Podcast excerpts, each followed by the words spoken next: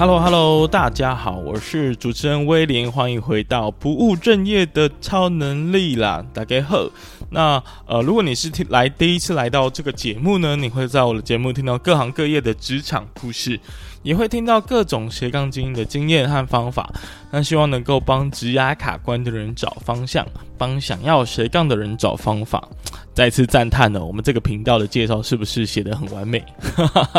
好，自卖自夸。OK，那这集呢，呃，一样是呃，跟上集一样是 IG 的直播哦，呃，不是我访问别人哦，而是接受别人的访问。那关于这个主持人妹跟我的因缘际会呢，其实上一集有在开头的时候做介绍了，所以我们这一次呢就不再赘述了。这一次的下半段呢，主要会跟大家分享的是我们聊的一些人生的目标啊，还有斜杠经营的故事。那如果呢，你也想了解更多我们平常生活的分享，还有工作的心法，还有斜杠的故事，请一定要把这一集的节目给听完哦。嗯，因为之前有一个听众跟我说啊，你这个都是访问别人呐、啊，什么时候会谈谈你自己呢？啊，我觉得我也蛮常谈我自己的啊，所以说哈，如果大家对我的我的这个这个做做事的原则或者是一些经验有兴趣的话那，就不妨收听这一集的节目内容。那一样跟上一集一样，要跟大家做一个金玉，就是说，因为 IG 直播的关系，音质可能会比平常差一点，那请大家做见谅哦。那就。废话不多说，赶快进入正式的节目内容。不务正业的超能力，就让我们正式开始吧。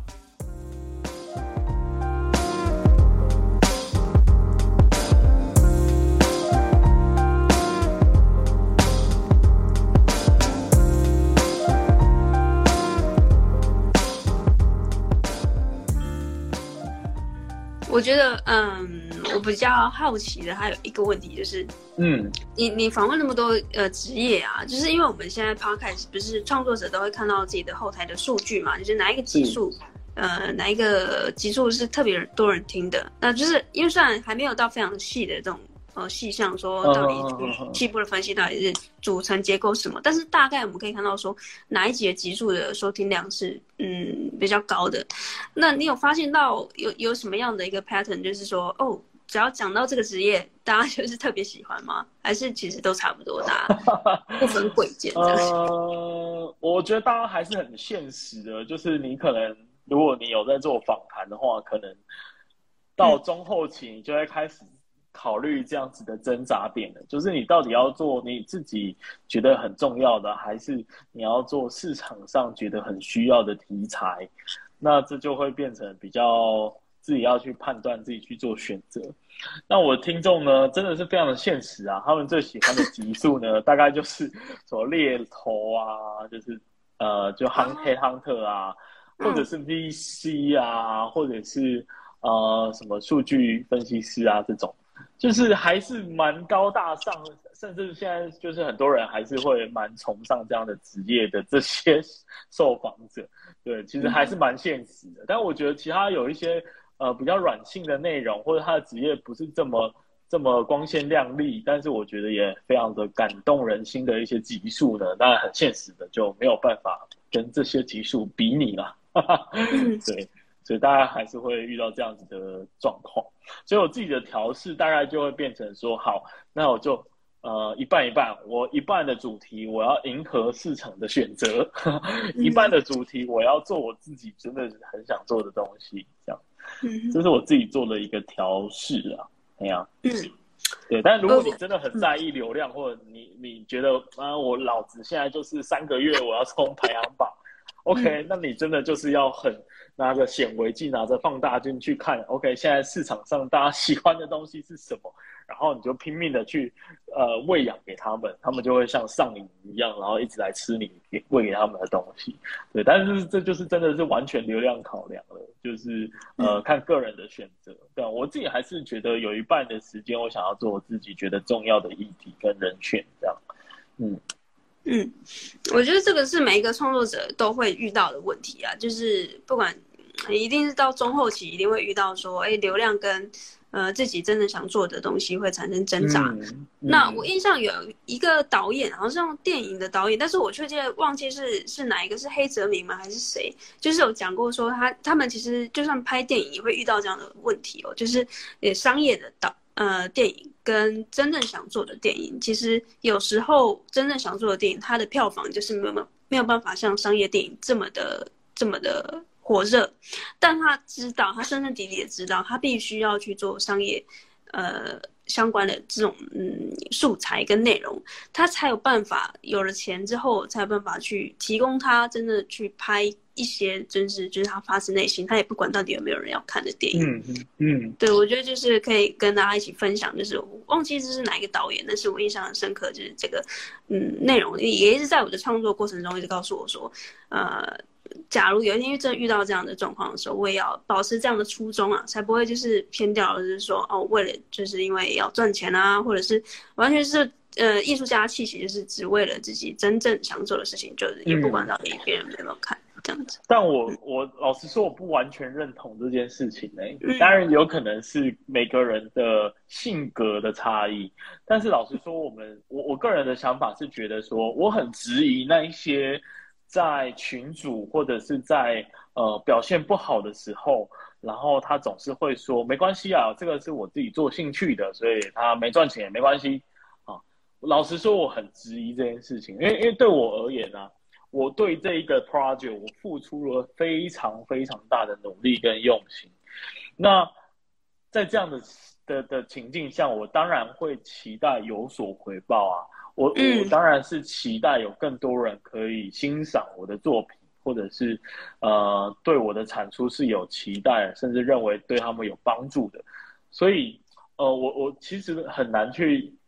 理解，或者我甚至认为他们是在自我的嗯欺骗吗？或者是给自己一个台阶吗？但其实很现实的，就是回到我们自己内心的考量，可能很多人还是会在意这件事情的嘛。嗯。所以，嗯，老实说，我会觉得大家还是稍微需要去面对这件事情，因为毕竟我们不一定只能做这件事情啊，我们有很多的选择可以做。像我很喜欢那个一直失败的概念，我是一个很喜欢尝试，然后失败也没关系的人。那我就会以这个角度，我就会觉得你赶快。就是确认你真的没办法做好这件事，赶快去做下一个事情。那这样你可能会比较容易，或者是比较快，可以找到你真正擅长而且被喜爱的东西。对，所以我觉得反而是好好去面对这件事情，是我比较喜欢的一个精神吧。嗯嗯嗯，算算我不知道这样说好不好？嗯，我觉得我们应该说。早期确实创作的时候，我也会是比较偏艺术家性格，就是呃很清流，觉得好像谈到钱就会觉得自己的创作好像就就走位了。就像最近有蛮多乐团可能加入了比较主流的音乐公司，就会被歌迷唾弃说啊，就是音乐要要被人家呃，就是可能不知道，就是大家会觉得说只要跟商业结合在一起就会走精走中。那走钟对，呃对。呃，我我觉得刚才威廉那一段话，其实，在某部分的人耳里，可能听起来会有点政治不正确哦，可能会有点刺耳哦。但是我觉得，嗯，嗯，我后来有其实有慢慢的正视这这个部分，因为确实就像威廉说的，我觉得慢慢会变成是很心疼这些创作者，就是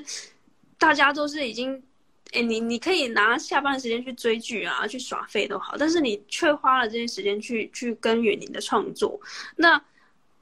那为什么就是时间就是换钱呢？那人家要给你钱，那当然也是很很不错了。就是别人愿意给你钱，然后买你的服务，那也是对你的一个赏识啊，一一种欣赏。那为什么何乐不为这样子？那我觉得就像你刚才说的，就是蛮多人会在做 podcast 或是在做任何的创作的时候呢，他都会以一个就是说，哦，我是做兴趣的。我确实也会觉得说，那那渐渐的，我会觉得那是一种自我保护，因为你害怕受到批评。就是假设你今天。呃，创作就是很大胆的说要收钱的时候，哎，别人就可以很大大胆的说，哎，这个做的不好，你凭什么收钱？但是如果一开始就是先把门关起来，关一半的说，哎，我就是，哎，没有要收钱，我就是做开心、做兴趣的，所以做的不够好，或是呃怎么样的状况下，我就可以说，哦，我又没有收钱，那那我就可以就是马上有一个台阶下。嗯，但是当越去逃避这样的状况的时候，我觉得很容易遇到一个瓶颈，就是你会下不去，因为你没有以一个呃，就是兴趣这件事情，我觉得持续不久啦。就是我真的很少遇到创作者可以持续的以，就是只是开心，然后。创作，然后中间都没有收任何的费用什么的，也没有任何的商业的合作，嗯、然后一直持续做。我，你身边有吗？有有这样这么？我觉得基本上是没办法撑太久的。但我我我不觉得说。唯一创作者能够收获的价值是钱，不一定，嗯，而是呃各种样的热情来源，有可能是粉丝给他的回馈跟感谢，他可能就会觉得哇，我可以继续做下去这样子，所以其实是这个价值是很多元的，但是钱还是最实际的问题啊，毕竟大家都还是要生活嘛，对不对？嗯，那你都已经付出了很多的心力了，多多少少，我觉得有一点回馈是对这个创作者能够继续创作很大的一个动力跟支柱。嘿，那不然他还要花很多时间去做其他的工作嘛，去打工嘛，对不对？那你，我甚至会会觉得说，有一些人会很排斥这些呃频道或创作者或者是歌手、艺术家去接触商业，是一件很自私的行为。因为你你既然你喜欢的这些创作者，他们也有他们自己的生活要过啊，那你凭什么就？就就就很自私的觉得说，他们就是不能接触商业，不管他就是要变成我喜欢的样子，他不能去做任何的改变。嗯，可是其实这是很不负责任的一句话，因为没有人可以在这个你喜欢的样子可以一直支撑着，反而他没办法继续的创作。那对于对于他而言，他只能选择消退，因为他的。耐心已经被消磨殆尽了，那世界上可能就因此又少了一个好的作品或好的声音了。所以我，我我觉得就是也鼓励大家多多的去换位思考。如果今天是你的话，你你真的愿意就是纯粹燃烧热情，然后就算过得很苦也没关系，但你就是想要保持你这个最干净、最最清流的一面给大家嘛？我我觉得也是挺。挺值得思考的一个问题，我觉得不要太不要太自私，我们给大家一些就是更更包容的环境，让他们可以尽情的创作出你想要给他看的内容，这样子，嗯，这才是支持一个创作者更长久发展，然后持续供应你快乐的一个方法，而不是去阻碍他的热，阻碍他的生存之道，让他消磨殆尽之后消失在这个世界上。对，这是我的想法。嗯，我觉得就是。嗯，这个是很健康的思维啦。就是我觉得每个创作者，呃，应该要这样子的推广，就是尽可能的推广。就是 我觉得应该已经比以前早期 YouTube 的时候好很多了啦。因为早期 YouTube 开始接业配的时候，其实也都有很多的声浪，就是说哦，我怎么开始接业配了啊？然后，然后我以为这个影片是很纯粹的分享，就突然插一个影片说叶配，然后就是我觉得现在有比较好了啦，就是大家可能也因为。这种已经很习惯了，所以我觉得这是一件好事，就是创作，就是、嗯、呃变现这件事情就呃变得很自然了，就很像你不会工作了一个月，然后跟老板说，哎，老板没关系啊，我今天就是很开心，我就是兴趣是就是来这边工作，所以你不用给我薪水，不会有这种事情吧？那你怎么会觉得说创作就可以不用？就是我觉得就是也不是说。要要赚很多很多的钱，就是要要去挖谁的钱，就是就自然而然的，就是随着这个兴趣，你去追追寻的过程中，它就来了。那就你不要去阻碍别人，这样子。好，那我觉得这题讨论蛮久，但是我觉得也也这一集的干货也好多。就是我觉得这是第二个，我觉得目前为止，我觉得呃对我自己。很有帮助的。好，嗯、那接下来就是呃，我想问的是，IG 是不是会有一个时间的限制啊？诶、欸，应该没有吧？我目前是还没有遇到。哦、对，了解。好，应该是只有 Zoom 有吧？Zoom 四十五分钟。对。好啊，那我们就如果等下断掉的话，我们再再开就好。嗯、我们就继续。我觉得呃，威廉其实后来其实看你一路上这样子，就是越越搞越多事。我一开始认识你就是 Podcast 嘛，那后来你在高雄就是呃搞了一间录音的空间，对，然后后来听说要开第二间，是吗？已经已经在十二月开幕了啊，欢迎大家来享用。对，我们现在有啊、呃、南高雄跟北高雄，所以我们是用港南店跟义北店来称呼啊。驿站的北边叫义北店，那港港都南边叫港南店啊，简称南北店啊。所以当然就是也是受到了很多人的帮忙啊，跟支支支持啊，所以感谢所有。呃，南部的乡亲朋友，还有北部偶尔会来玩的朋友，用他们的这个精神啊，用他们的金钱来养育我们，支持着我们的录音室，开心，很棒，谢谢大家。嗯，我觉得超棒的，就是看到呃，其实很多资源都是在北部，那有南部的威廉坐镇在，就是高雄，就是会有一种，嗯、因为我人也在南部，所以一种安心感。然后呃，其实我想问的是，就是你你其实有正职工作，哎，最让我意外的是，就是你一直都有正职工作，然后呃，我一以为你有一个 podcast 就已经够忙了，结果你还陆续还搞了录音室，然后一间还不够，还搞第二间，然后此外，你刚刚还有说你还有读书会。然后是不是还有更多我不知道的事？就是你可能还有一些斜杠的东西在。哦，是。对啊，就是怎么说啊？呃呃，我有一个共享空间跟朋友合资的啦，在在高雄这边叫小充电啊，因为我自己也很喜欢这种呃听讲座啊，参加这种读书会啊等等，就是比较是可以为自己充电的这种，所以我们有这样的取名。对，但是也不是主要要讲这个啦，而是说问题在于说，为什么喜欢做那么多有的没的？其实我不知道哎、欸，大家大家有没有在大学的时候有这种印象啊？就是你身边或者是你自己本人会不会刚好是那一个，呃，总是喜欢把自己塞得很满，然后总是喜欢尝试很多呃领域的事情，然后呃总是总是把自己搞得很复杂、很忙碌的人。应该都会多多少少有吧。嗯，我不知道但我不是那个，所以我非常好奇，就是威廉的。对啊，我刚好的，我刚好是那一个，所以本性使然啊，我并没有刻意的去扭曲或逼自己一定要朝这个方向，我就是自然而然的就会想东想西。啊，想东想西久了呢，就会变成呃想要尝试看看嘛。那呃尝试之后呢，就有可能就变得。往好的方向收拾，呃，往好的方向发展，嗯、然后直到一发不可收拾这样子。嗯、所以我们并没有特别的去去去逼自己一定要做什么，但我觉得有一个观点，就是我前阵子的观察，可以给大家一个参考了。就是我觉得很多的人呐、啊，呃呃，我这个命题我不知道好不好，我称呼它叫做平凡者的忧虑跟卓越者的烦恼。什么意思呢？就是很多的人他，呃，会想说，哎，我现在都不知道我人生的目标在哪里，我没有，我对什么事情都没兴趣，那所以我，嗯，这种这类的烦恼，我就会觉得他可能是平凡者吧。那其实还有一批人，他们虽然总是把自己搞得很忙很累，但是呢，呃，常常是穷忙哦，瞎忙，忙忙哦，忙。盲目的忙碌这样子，那这些人我会觉得他是属于卓越者的烦恼。他们总是有很多想做的事情，但是他们选不出一件就是他可以专注去做，或者是真正重要的事情。他做的事情往往都会呃太过发散，没有办法去集中，导致于他什么事情都做不好。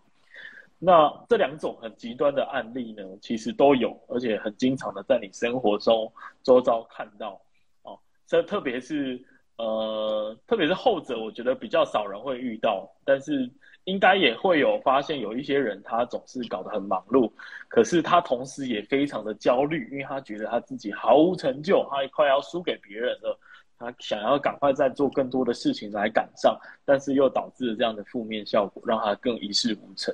所以我觉得呃，这两种极端都是呃蛮有趣的现象。对那呃，我自己的话呢，算是从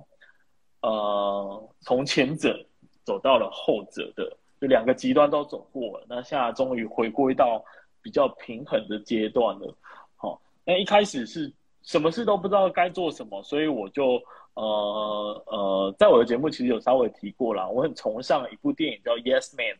就是没问题先生。哦，既然那时候我不知道我该做什么，那我就干脆就对所有事情都采取接纳，我就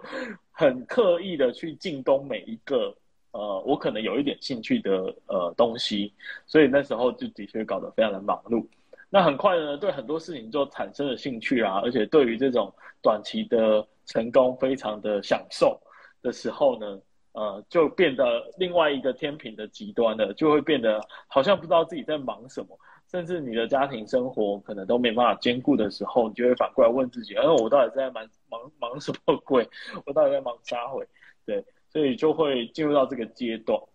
那这时候就就是一个我觉得长大的过程吧，慢慢的你开始学会去判断说，呃，哪些事情的重要性是比其他事情高的。那你对你自己人生的喜好，你也可以更能够去呃分清分辨清楚。呃，甚至是你对于自己不喜欢的东西。你能够很果断的拒绝别人，或者是跟他 say no，我今天不想要来跟你直播啊之类的，就是你如果可以更有勇气、更有底气的说出这些话的话呢，就会让你更专注在呃你自己真正想做的事情，那你就会忙碌的很充实，而不会非常的焦虑这样。所以我不知道有没有回答到这个问题，就讲了一堆。嗯，我觉得呃，你其实刚开始讲了，就就回回答了的一切答案，就是、嗯、你不是特别搞事，而是就是你的天性就是这样，就是天性的事啊，就是就就好像我们不会问一只鲨鱼说，哎，为什么你喜欢吃肉？这样子？为什么不会问老虎说你喜欢吃素？因为它天性就是这样。所以等一下我们可能会可以讨论到一点点，就是关于内向跟外向的问题。哦。但是在那之前，我想要呃询问一下，就是。威廉，我记得你在一集 podcast 有聊到说，你是大学的时候还是什么时候，你有列一个三十岁的清单，就是就像你说的，就是你为什么想要特别搞事？会不会其实隐隐的有那个清单在后面 push 你，就是你三十岁之前就是一定要搞那么多事这样？哇，我觉得这又是另外一个议题了，欸，因为嗯，嗯，并不是刻意，嗯，怎么说呢？应该说列那个呃里程碑或者 bucket list 的这件事情。嗯，其实并跟我的本性并没有直接的关联性。我所谓的本性比较像是说，呃，像我历任的女友可能都会，呃呃，不知道他们受不受得了啦，这个我不知道。但是我很常在走在路上就会，哎，哦，这个东西是不是可以拿来卖啊？这东西是不是拿来卖？然后要怎么卖？然后应该要建立怎样的商业模式？所以我很常走在路上，或者是在网络上滑到别人做了一个有趣的活动。我就会想说，哎，这个我可不可以来做啊？会不会可以变成什么商业模式？然后就一直会自然而然就会想到这件事情。然后有时候就会经验久了，你就会知道，哎，如果进而要去执行它，可能会需要什么步骤。所以你又想得更深入，你又想得更远了。好，所以我我觉得这是所谓的呃本性使然的表现啊。但是三十岁要那时候我列的东西叫做三十岁以前要做的一百件事情。那我列的这个时候是在十八、十九岁的时候，所以离三十岁还蛮远的。但今年小弟已经正式满三十岁了，所以宣告呢，呃，以结果论而言呢，这个 bucket list 一百件事情是没有达成的。甚至啊，老实说，我连一百件事情我都列不出来。哎、我正要问，我正要问，哎、要列一百件，感觉就是。呃，就是列一百件事情，就是在那个清单里面的第一项，要列一百件事情。哦、呃，因为真的一百件很多哎、欸，很多哎、欸，就是真的很多哎、欸，嗯、而且我我觉得年轻的时候可能对于这件事情会比较好列，哈、哦，嗯，因为你比较不会去顾忌到实现这件事情所需要花费的成本，对啊、呃，比如说你可能在年轻的时候你就列说。OK，那我要在那个三十岁以前，我必须要呃环游世界。嗯，但是如果你今年已经二十九岁了，你你你你真的还会列下，就是说，嗯，我要在这个一定的年纪以前环游世界嘛？我觉得这个会会稍微会有不一样的想法这样子。然后再者就是随着我。呃，列我最终好像列了四十几项而已，其实完全离一百项超远，因为我真的就想不到更多我真的呃真的很想做的事情，因为可能也我也不会觉得说好去去路边捡捡捡垃圾，这这是一个我很想做的事情，我也不会把这么小的事情列进去？所以，其实真正会让你列到就所谓的愿望清单的东西，其实好像也没那么多。我不知道大家可以练习看看，我不知道真的有没有办法练那么多，说不定有人可以。对，但是其实这件事情，这个清单到大概二十五岁就已经失去它的功效了。嗯，因为那到那个时候，你想着做的事情都很。复杂，很庞大。比如说那时候，嗯、呃，我可能有很多的中中短期的目标，是我想要创业，我想要，嗯、或者是想做 podcast 好了，我想要做一个 podcast，然后可以成长到什么阶段？好，假设你设立了一个这样子的目标，那你要把这一个目标彻底的从清单划掉，这件事情要花费你好多的功夫哦。比如说，我想要成功创业，那你你根本不可能用十年呃短短的这几年的期间去检视这个目标是不是有达成，而且很大几率不一定会达成。所以，当你所有的愿望都不是这么平凡，不是这么的碎片的时候，这个清单也就对我来说是失去效果了，反而取而代之的是很多目标管理的呃方法，呃，比如说我现在可能就会列。今年我要做到哪一些目标？然后每个月我也会列每个月的目标，然后半个月的目标等等的。这个会会取而代之，去取代那个呃所谓的一百个愿望这件事情，变得比较华而不实。对，但我觉得有有机会还是可以列列看啊，因为老实说，你要列一百个愿望很难，所以你会把一些你从来没有把它放到你的代办清单的事情，也硬把它加进去。那你就可以比较，你平常在执行的代办清单跟所谓的一百个愿望，是不是有很大的差异呢？我觉得通常会有蛮大的差异，对，这是我觉得大家可以试试看的东西。嗯，我觉得，嗯，刚刚讲的这个，就是其实讲到那种 OKR 啊，或什么 KPI 的概念的目标管理，我感觉大家快要睡着了。我觉得最 就是，如果浓缩一句话，假设就是我们有那个小叮当的那种时光机，有没有？假设。你那时候十八岁、十九岁的那个威廉，然后现在此时此刻就是来到你面前，你觉得他会对你现在的状况满意吗？就是哎、欸、列了这么多项，然后即便没有达成可能全部，但是呃一个嗯很笼统的概括来来说的话，你觉得你有长成你你喜欢的那种大人的感觉吗？模样？嗯，老实说，我觉得有诶、欸。我觉得有哎、欸，就我还是会蛮喜欢，因为至少我回顾我的人生的每一年，假如每一年来做检视频率的话，我觉得我每一年都活得非常的用力，或者是充实，所以，呃，回过头来，我觉得那时候的自己，可能如果他看到现在的我的话，可能会觉得说，嗯，你真的。很努力呢，所以他可能对于有没有达到这件事情，可能就不太那么在意了。因为老实说，你一开始想的都不一定是后来会做的事情啦。所以，呃，通常规划跟实际达到的都不太一样。那所以我们只能确保的是，每一个执行的当下，你都已经用尽全力的去做了，然后去去想好了，你自己觉得很对得起自己，问心无愧，我觉得就够了。对，嗯。对，但是当然你要说有没有很多三十岁以前原本想要达到的理想，但没达到，当然还是有很多嘛。对啊，尤其是呃，我觉得三十岁对于很多人来说，应该是一个人生很重要的关卡，就是一个一个好像你在玩游戏的时候啊，你要过这个世界的第一个关卡，就必须要把三十岁以前要。有的一些世俗间所期待的东西 完成啊，有房有车啊，年薪百万啊，存款破千啊，什么什么的，就是你会有一些这样子的感觉，既定俗成，大家对于人生第一关的检视点要符合的东西，但呃，结果来讲不一定完全符合的时候，你当然会觉得哦，好像有一种。嗯，尤其是在还没有真正到三十岁的时候，其实是会更更焦虑的，就会觉得啊，干我怎么现在离这个所谓三十岁大关还很远？对，但我也不知道为什么大家要把三十岁当成是一个很重要的关卡，因为其实跟大家坦白说，当你三十岁生日的那一天啊，基本上会过得跟你其他二十九个年度的生日是一模一样的，所以真的没有特别觉得，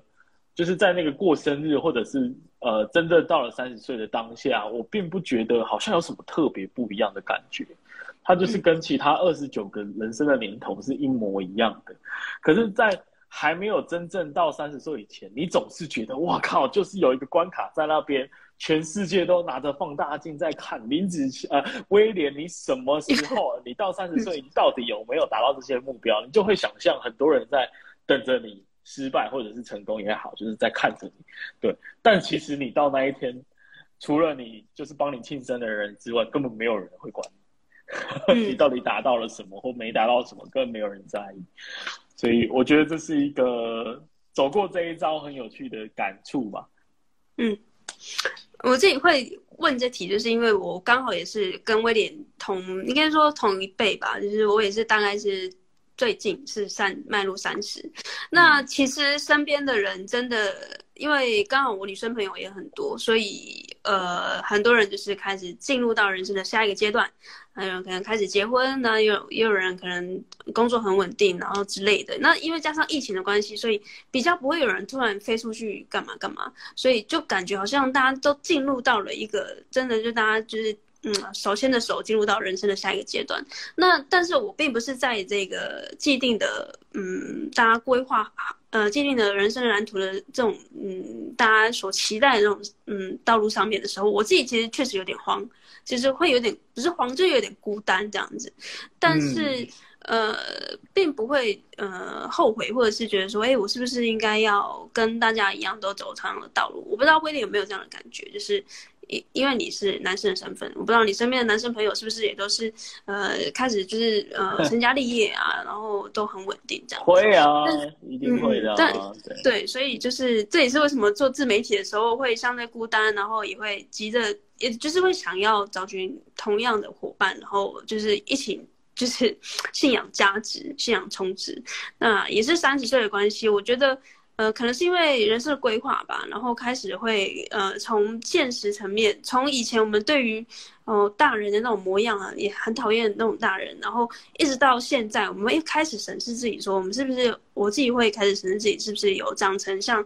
呃以前小时候很讨厌那种大人。就像现在我们在接触比较年轻一辈的年轻人的时候，会开始觉得说，哎、我们讲话为什么越来越像我们爸妈？是不是我们真的老了这样子？对，然后就是时时刻刻会警惕自己啊，就是嗯，不要呃固就是固步自封，然后脑袋就锁死了。所以我也会尽可能的去呃去吸收一些新的知识，然后也是跟更多不同理念啊不同观点的人一起聊天，嗯、这是我做直播的呃一部分的原因。好啊，那今天其实聊蛮久了。我觉得最后我想问一个，呃，就是我现在频道，呃，跟我主题比较相关，就是内向跟外向的这个，嗯，人格特质上面的探讨。就是，呃，威廉应该是比，应该 就是外向人了吧？就是毋庸置疑的，对不对？还是你觉得你是内向人？我觉得我是内向人呢、欸。真的假的？对。哇，这今日最爆点哎！本性内向。我我直到呃大学毕业以前啊，对于我的家人而言，嗯、他们会呃，我永远记得我爸小时候都会跟外面的人介绍说，哎，呃，我们家威廉啊，非常的害羞内向啊，真是可惜啊，早知道我早年轻的时候我就让他训练去外面买东西什么的，他就不会这么内向害羞了。啊，这是我家人对我的评价，嗯、但是很快的到大学之后，我就透过自我的成长啊，自我的磨练啊，慢慢的呢，呃，修炼出一身呃外向的功夫，所以我会形容自己比较像，因为其实之前就已经有跟别人讨论过这个议题了。那最后我对自己的总结是，我是一个内向的人，拿着呃外向的武器面面对世人。而且我还越来越会使用这个外向的武器，所以就越来越得心应手。那呃，到外面的人好像都看不出来我其实是一个内向的人这样子。对，那因为其实追本溯源，我的确在一开始最一开始，比如说大一的时候吧，那时候我真的是呃内向，但是我发现呃很多外向的人，他们有很大的优势啊，这个世界是不公平的，他们对外向的人好像特别特别的友好哦，所以我就会觉得哇，我也好想要跟他们一样，想有这样子的呃眼光，或者是备受期待的感觉，所以我会我那时候就是开始去模仿，到底他们是怎么达到外向的呢？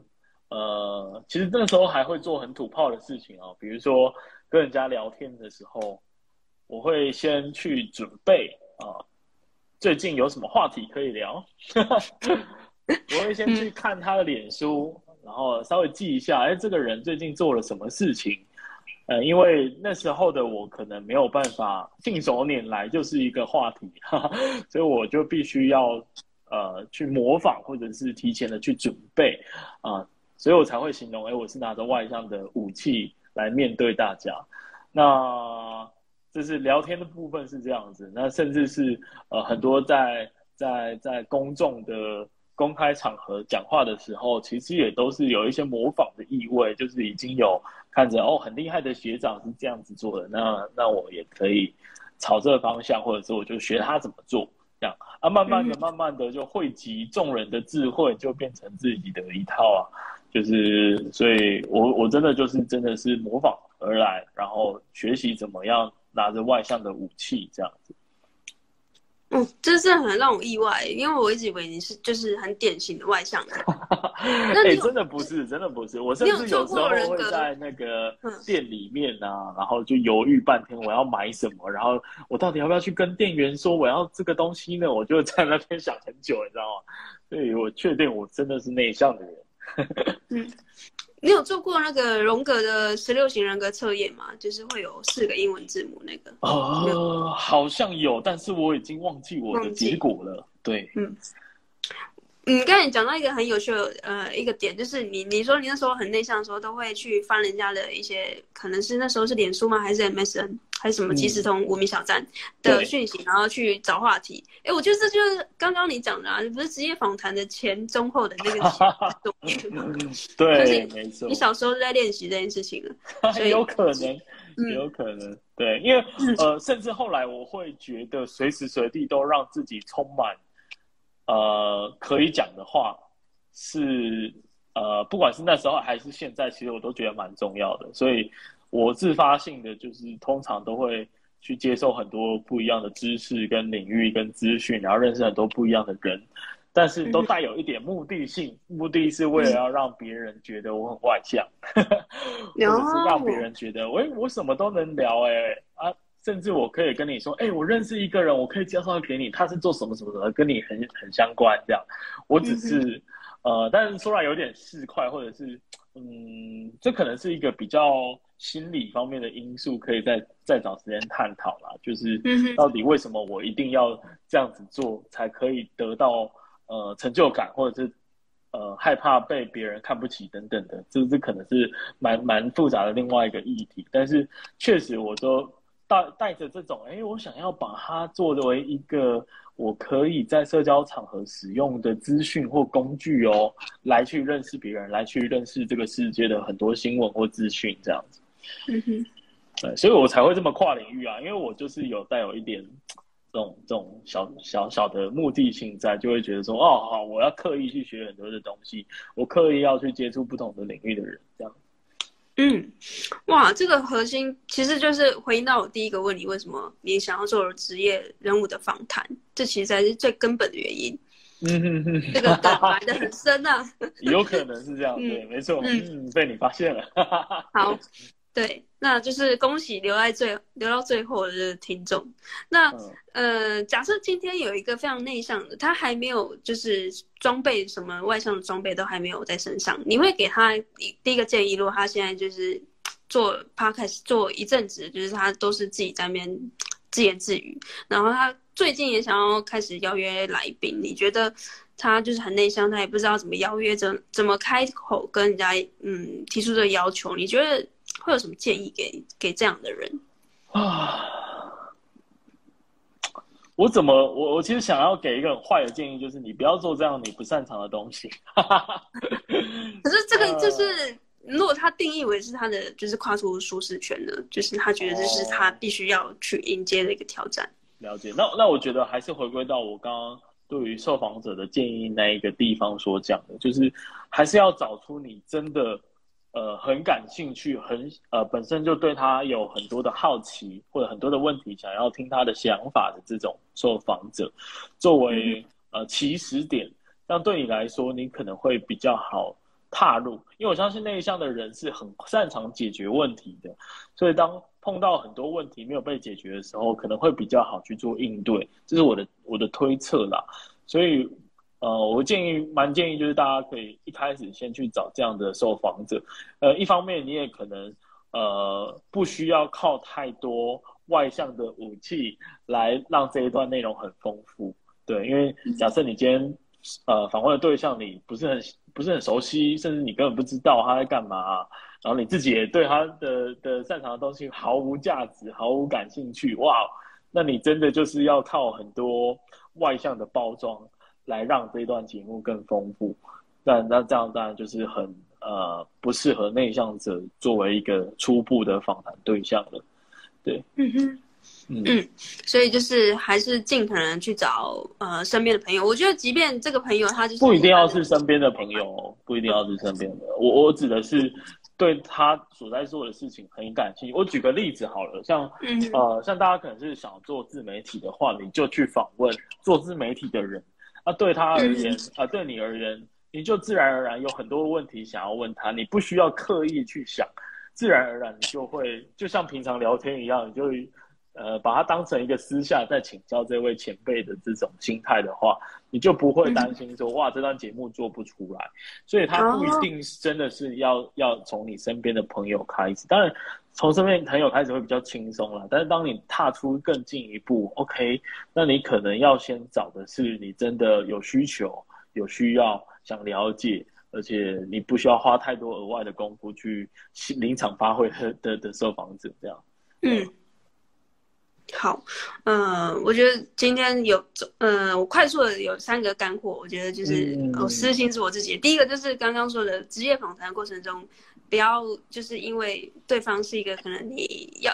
梦想清单很久的一个重磅的来宾而呃失去了专业的程度。就是呃之后我可能邀请到更多的呃创作者来到现场的时候，我可能也要呃秉持这样的呃立场吧，就是。你以为这样是对他好，但其实他反而希望你站在一个很专业的角度去访访问他。嗯，对，那这是第一个。那第二个是呃，刚刚说到了比较是创作跟商业中间的呃拉扯，就是呃创作我们我我这也不会想说就是用很呃艺术家的那种性格，就是哦都不用赚钱什么的。我觉得呃就是顺其自然，如果有钱赚，那就是接那呃。身为一个就是创作你喜欢的创作者的一个就是角度，就是你是聆听者，就是你在听着 podcast，然后你喜欢创作者，也不要以一个就是觉得说，我觉得那种感觉有点像恐怖情人啊，就是你你很喜欢他，但是你又不让他去接商业的合作，那你要去想说，那他到底要怎么去用他创作去维持的生活？那当现实面压垮到他自己的热情的时候。最糟的状况，他就是无法继续创作了，所以我觉得这个嗯观念，我觉得要持续的推广，所以这也是我觉得第二个今天直播最棒的地方。那第三个呢，就是因为 刚刚威廉说他自己是内向的人，我觉得这是今天最重要的一个 最重要的 point，既然就是有吓到我，我我以为你是外向人，对啊。然后，嗯，可能也许之后可以聊更多，你怎么从内向慢慢的就是锻炼自己，然后去找寻各种的方法，把这些，呃，东西就是技能吧装在身上。我觉得我也是慢慢是这样子。那我身边也越来越多人是这样，就是因为外向人真是掌握这个世界太多的好处了，所以呢，内向人也 也也应该要就是对啊，就是团结起来这样子。对，那最后就是假设今天，哎。你今年有什么样的规划吗？还是你最后有什么想跟、哦、嗯分享？如果是今年的目标的话，我我倒是有一个，就是已经已经写在我的的的呃清单里面的一个、嗯、一句话，其实就两个字：余欲。哦，因为对对对，应该有、嗯、有稍微看到，因为我觉得过去啊，就是虽然过得很充实，没有错，但是。嗯，很多事情做得很赶很急，然后、嗯、呃，总是被追着跑的感觉，不管是生活的方方面面，或者是工作，都有一种好像呃在被追赶的感觉。那我觉得这种感觉是很不好的。嗯、那也并不代表说我今天什么事都没做，我就会很有余裕，也不是这个意思，而是面对每一个。要做的事情，应该要做或想要做的事情，我都可以游刃有余，然后不会啊、呃、有一种没有准备好就上场的感觉。就是对每一件事情，我都是充分的呃享受啊、因为有余裕，我才能去享受我做的每一件事情嘛。那如果没有办法享受的话，我觉得干嘛何必人生过那么辛苦呢？所以。这是我在今年三十岁最想达到的一个一个一个一个重要指标。当然，余裕有很多的方法啦，就比如说外包，比如说找团队，比如说标准化，怎么把自己的流程公式化，甚至我怎么去舍弃一些呃平常呃可能不愿意放下的东西。我觉得这都是今年的一个很大的课题。嗯嗯。好，那今天直播就到这边，感谢就是陆陆续续都有威严的粉丝来到现场，对啊，就是很感谢你播控在这么忙碌的生活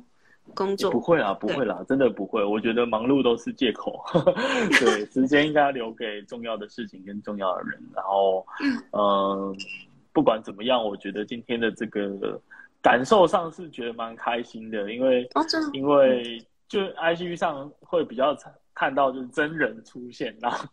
虽然虽然大家不一定是会跟你互动，但我看到哎有真人出现的那种感觉，而且有些是看过的名字，我觉得很开心。然后也希望大家会觉得今天的东西很有价值，很有收获吧。那如果可以的话呢，呃，你对于这些我们刚刚讨论到的话题，或对我节目的其他话题有兴趣的话，或许都可以呃私讯，然后我们可以聊聊。然后可以促膝长谈，这样、嗯、我都非常欢迎。嗯嗯，好，那我会把威廉的，因为呃，威廉有 IG 跟 Podcast 都会放在我，因为这个直播也会传到我的这个我自己的 Podcast 上面，就是重播回放。嗯、然后这个回放也会留在 IG，所以呃，我也把联络我的资讯放在里边。那欢迎大家有兴趣的话，哦、对对对，有兴趣的话，哎，有是不是有有那个你的？粉丝从头带到尾，很棒哎，Bright 三一八，哎有哎对啊，他他他很棒，就是嗯呃非常熟悉的啦。然后那个 Garmin 还有呃有一位这个我不太确定哎，他呃 Atarasia Atarasia 这个这个他也待了整场，但是我不太确定是不是我认识的朋友，有可能是一个呃就是。呃，很很很喜欢听我节目的听众，呃，感谢大家，嗯，感谢大家。好啊，那我们今天差不多，哇，今天是史上最晚的一集，虽然我也才刚开始直播没多久，但是对啊，陪伴大家，嗯，晚上的时间，那、嗯、谢谢威廉，大家晚安，谢谢，那我们下次有机会再见喽，嗯，拜拜，拜拜。感谢你听完这集的节目，那同时呢，也要跟你说一声恭喜，因为不管是刚刚的故事和经验，或者是我们在节目中所分享的方法和原则，相信你一定能够有所收获。所以欢迎你呢，将你的收获用 IG 的现实动态或者是私讯的方式分享给我知道。如果你是第一次听到这个节目，那我们的频道呢，主要会跟各位分享各行各业的职场故事，或者是各种斜杠经营的经验和方法。那如果你也喜欢这个节目的话，因为 Podcast 这个媒体的特性啊，其实是很难传播出去的，所以我唯一的依靠呢，就是靠你的口碑，然后帮我多多的推广和宣传。那更多人听呢，我就有更多的影响力，可以去邀请很多厉害的人继续来上我的节目。那最后最后，记得到各大 Podcast 平台订阅我的节目。那平时呢，我也会不时的在 IG 上更新斜杠经营的这些相关的内容跟生活。那如果有任何的想法和建议，也都可以在 IG 上找我聊聊。那我们就下次再见了，拜拜。